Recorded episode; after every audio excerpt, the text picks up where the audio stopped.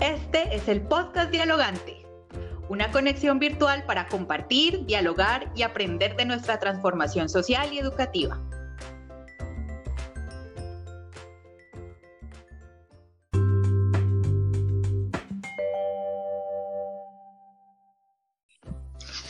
Buen día para todos y todas. Tercer episodio de nuestro podcast Dialogante, eh, realizado por formadores y formadoras líderes del equipo de comunidades de aprendizaje en Colombia.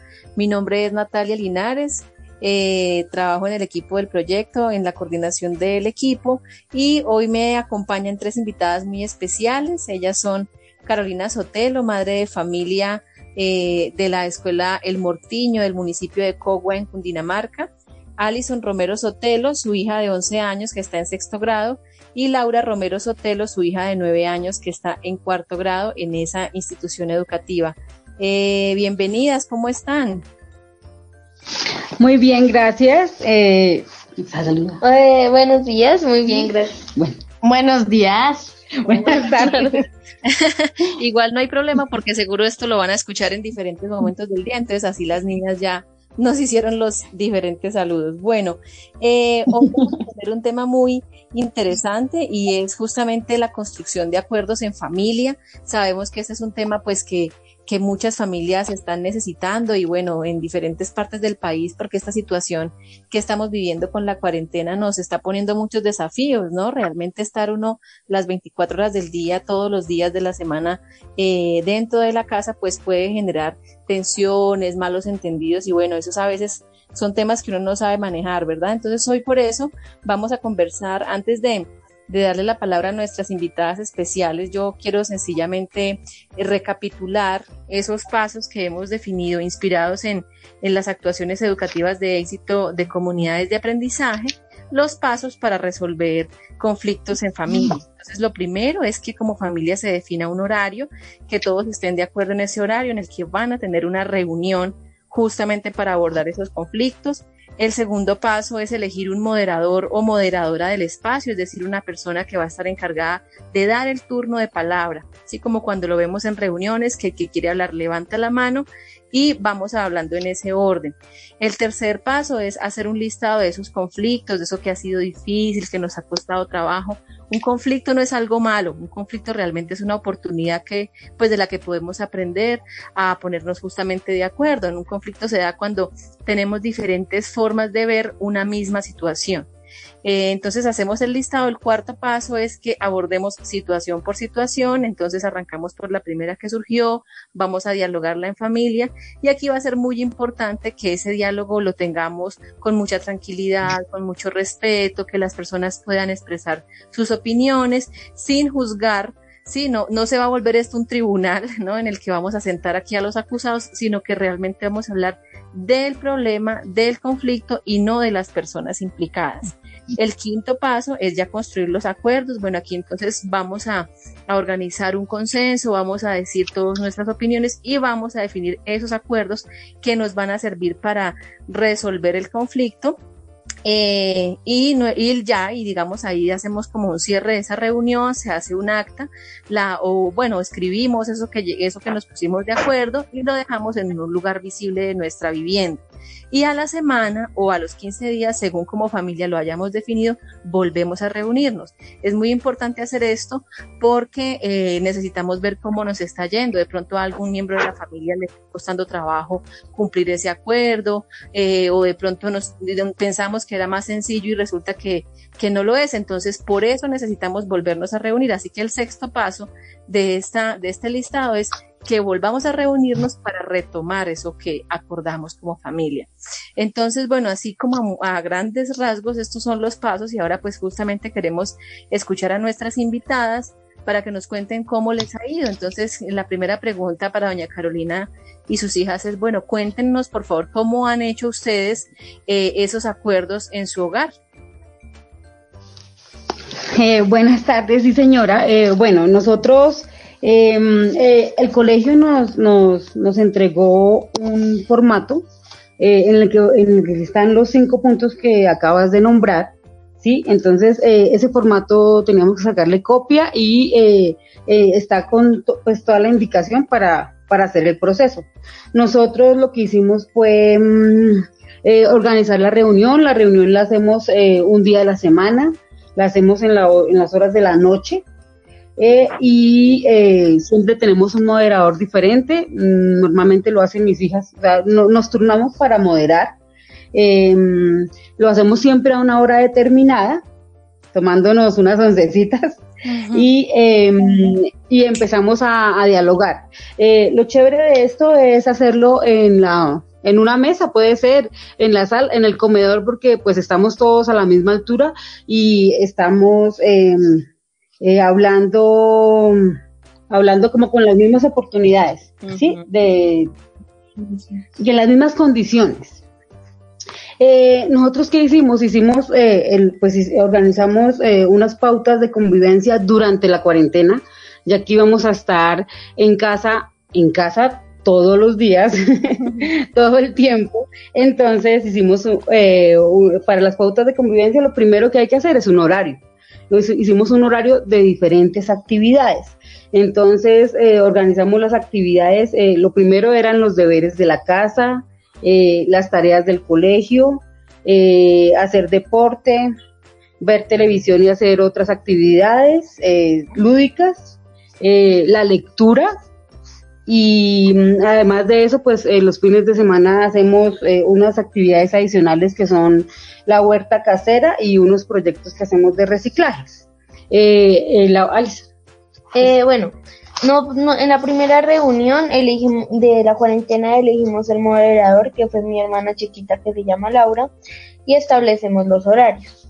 Entonces, eh, establecemos la hora de levantarse, eh, de, o sea, de levantarse para que todas tratemos de estar ocupadas en el mismo tiempo y digamos cuando nos desocupemos estemos en familia y podemos hacer actividades las tres.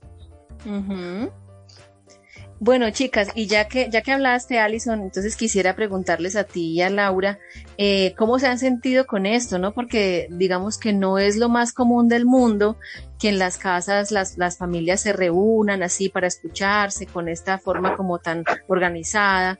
¿Cómo, cómo te has sentido tú, Alison, con, con este hecho de poder tener este espacio en tu familia? Pues bien, porque así compartimos más entre todas las entre todas las tres, entre las tres. Ya, gracias. Y Laura, ¿cómo te has sentido? Y yo, pues chévere. Y bueno, también hacemos actividades y y hacemos arte, hacemos gimnasia, deportes y hacemos tareas en conjunto, en familia y también pues al igual nos divertimos.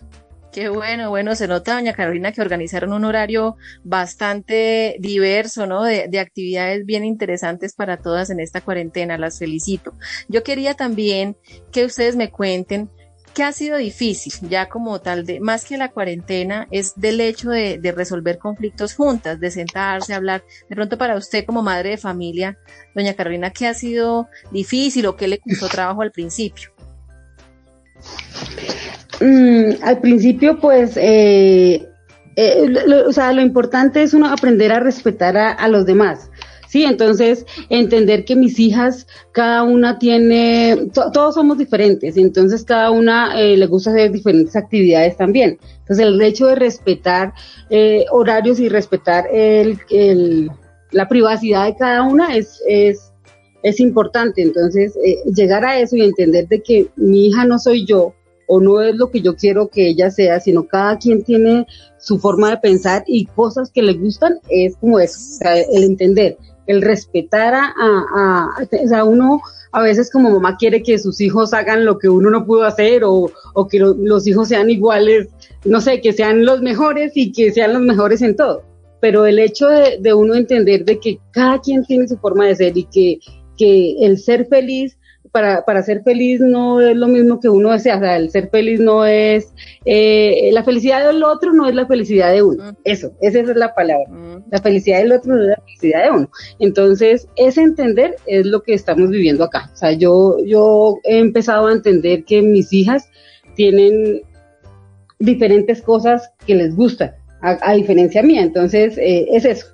O sea, para convivir con alguien hay que aprender a respetar lo que le gusta a la otra persona. Muy importante. Y el hecho de estar aquí en familia hace que tengamos, estamos reunidos, así sean 10 metros, en 50 metros todo el tiempo, hace que cada quien tenga su espacio y respetemos su espacio. ¿Sí? No invadir su espacio. Entonces, eso hemos aprendido, que ellas a mí no me invadan mi espacio, porque yo también trato de tener mi espacio en mi vida, y ellas tienen cada una su espacio. Si son muy pequeñas, cada una tiene su espacio diferente y están en un momento diferente de su vida. Entonces, mi hija grande está con sus amigos y, y es lo que más añora del colegio, eh, poder ver a su mejor amiga, eh, ver a sus amigos, de jugar ¿sí? Entonces el WhatsApp ha sido como la forma de comunicarse y, y, entonces es respetar eso, ella tiene su horario para hablar con sus amigos. Y mi hija chiquita pues todavía ama los muñecos y juega con sus muñequitos y hace casas y, y entonces esa es también su vida, es su momento. ¿Sí? Y eso que usted nos está compartiendo, doña Carolina, es muy importante porque a veces se nos olvida y creemos que todos tenemos que hacer al mismo tiempo todo o que nos tienen que gustar las mismas cosas y parte de lo que eh, de lo que es rico de la convivencia es entender que cada persona es distinta y que cada persona tiene unos intereses diferentes y en la medida en que sepamos respetar eso, pues va a haber mucho, una convivencia pues mucho mejor. Así que es interesante que ustedes lo estén diciendo. Bueno, eh, quisiera pedirles para ir cerrando a Alison y a Laura que les den recomendaciones a esas familias donde no practican esta resolución de conflictos. ¿Ustedes qué les dirían? ¿Qué consejos, digamos, les pueden dar a quienes nos están escuchando para que también se pongan de acuerdo en familia? Alison, empecemos por ti. Pues para, para mí una de las cosas más importantes es establecer un horario flexible. O sea, que tú puedas, digamos, un día, un día a la semana que quieras pasar más tiempo con tu familia, pues pueden ver una película. Entonces el horario es flexible porque aunque te demores más en una cosa, puedes realizar las demás cosas. Gracias, Alison y Laura. Y yo pues no sé qué decir. No, yo Sobre esto que ustedes hacen de poder reunirse, escucharse, eh, que tú eres la moderadora, ¿qué quisieras recomendarles a otras familias de niños como tú que de pronto no lo están haciendo? Pues yo les recomendaría que que lo hicieran. Que hablaran y solucionaran los conflictos que tienen y que los papás pues puedan eh, pues hagan pautas de convivencia. Ok, perfecto. Sí, bueno, muchas gracias chicas, porque eh, realmente sí que estamos necesitando eso. Si las familias en Colombia tuvieran más la oportunidad de establecer espacios así de escucha, de respeto y de diálogo, seguramente que tendríamos un país distinto al que tenemos hoy, tendríamos un país eh, con mucha más armonía y paz, definitivamente.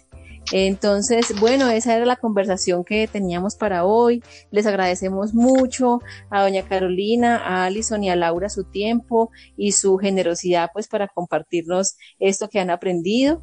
Eh, les recordamos a todos y todas quienes nos escuchan pues que esto hace parte, estamos inspirados para esta resolución de conflictos en casa en una de las actuaciones educativas de éxito de comunidades de aprendizaje, que es el modelo dialógico para la prevención y resolución de conflictos. Vamos a circular este podcast junto con una guía que diseñamos en el equipo con los pasos que les compartí al principio. Y bueno, les invitamos a todos a, a escucharlo y a compartir este podcast con los otros episodios que también ya hemos tenido. A las tres, muchas gracias. Bueno, gracias, sí, fue muy, muy chévere haber podido compartir pues la experiencia que estamos llevando. Muchas gracias. Chicas, un abrazo. Igualmente. Laura, igualmente. Ya. Gracias y que estén muy bien. Muchísimas gracias por todo. A ustedes. Hasta luego. Hasta luego.